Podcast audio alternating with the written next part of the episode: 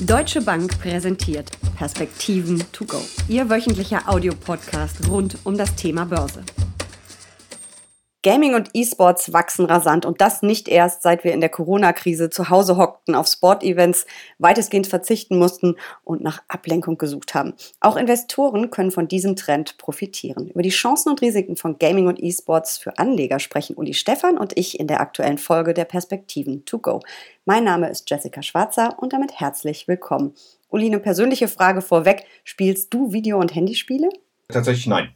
Weiß ehrlich gesagt nicht so genau warum, aber ich äh, spiele nicht. Ich habe auch nichts, weder eine Box noch irgendwas auf meinen Geräten.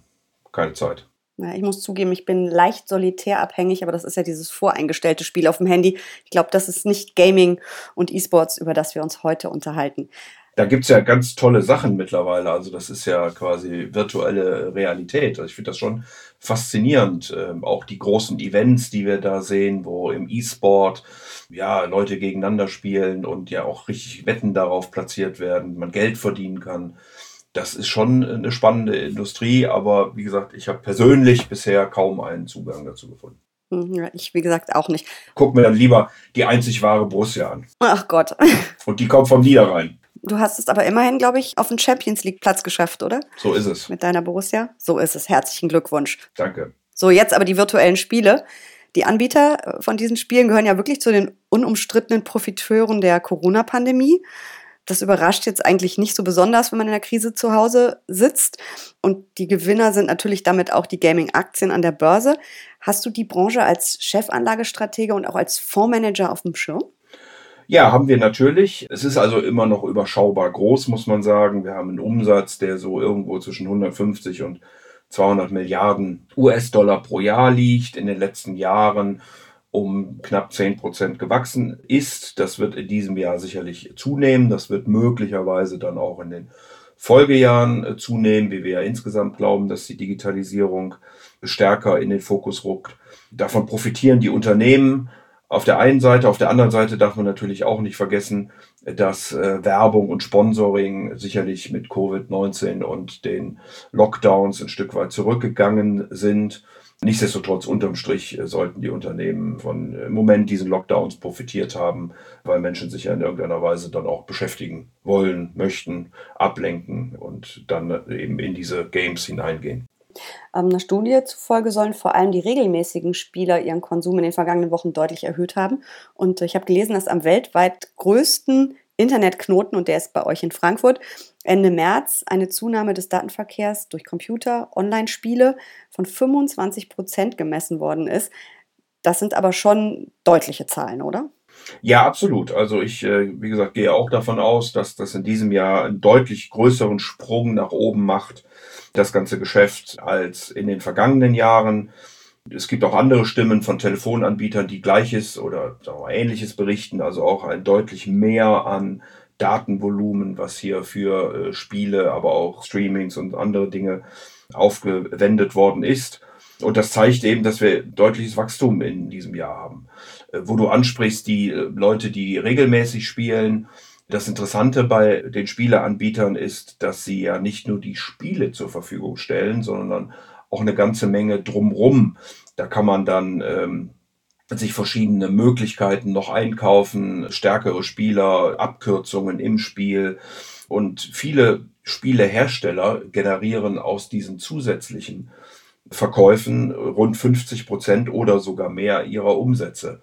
Also es ist nicht nur das Spiel selbst, sondern es kommt eben darüber hinaus dann auf die Attraktivität des Spiels an, wie ehrgeizig die Spieler sind und wie sie dann diese zusätzlichen Möglichkeiten noch erwerben. Mhm. Wer sind denn die Big Player im Markt? Auf welche Werte könnte ich als Aktionärin setzen?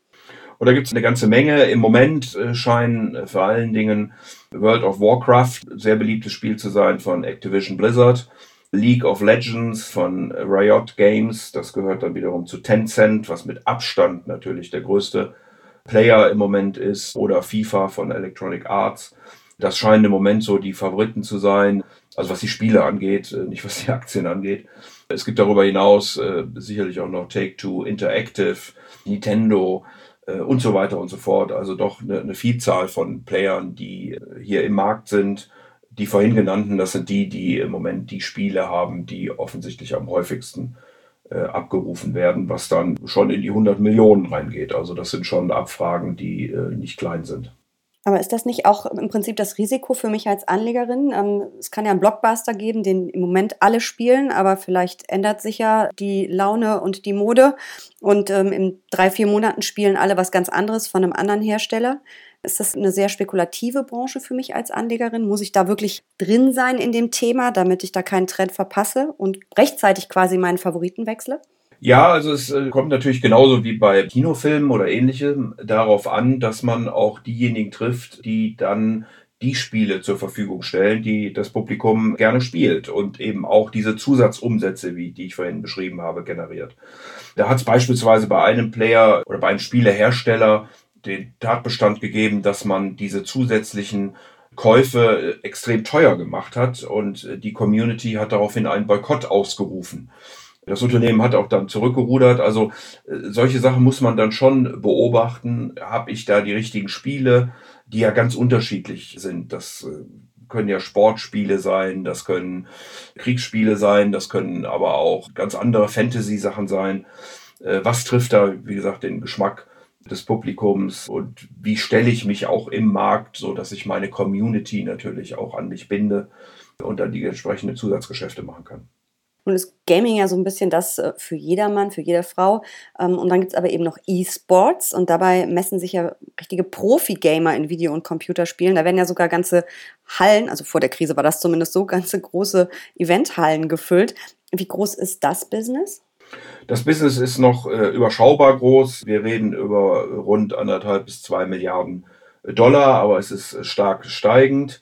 Du hast völlig recht, äh, Jessica, da werden ja auch Prämien bezahlt. Im Moment führt ein Däne, der insgesamt schon 6 Millionen Dollar Preisgeld gewonnen hat. Also äh, durchaus eine nennenswerte Summe. Ähm, und das ist ja wirklich interessant, dass die Leute spielen und es dafür dann auch Zuschauer gibt, die sozusagen den Spielern bei diesen äh, Sportgames zugucken.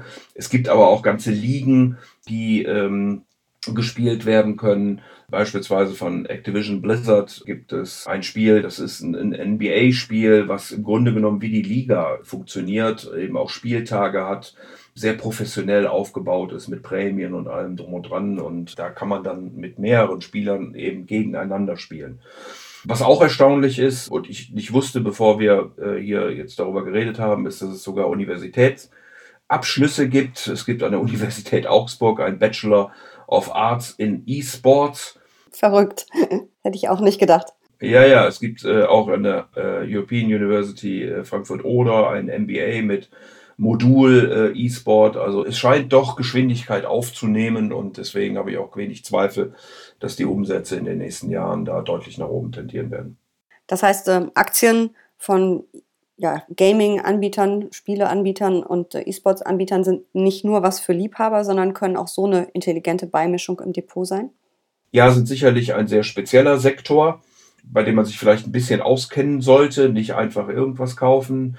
Äh, man kann das sehr gezielt machen, indem man äh, kleinere Hersteller, die gerade eben die Spiele haben, die äh, das Publikum gerne spielt, anbietet oder eben die ganz großen Player, die eine breite Spielbasis haben oder eben noch Dinge darüber hinaus anbietet, wie beispielsweise eine Tencent das tut, Nintendo eben mit ganz vielen Spielen. Da muss man sich ein bisschen dann überlegen, wie und ja, will ich mich diesem Bereich nähern. Man sollte das immer diversifiziert machen, weil, wie wir gerade ja schon diskutiert haben, dass der ein oder andere Anbieter sicherlich auch an dann der Frage hängt, ob das Spiel, was er da entwickelt hat und in den Markt gibt, auch angenommen wird.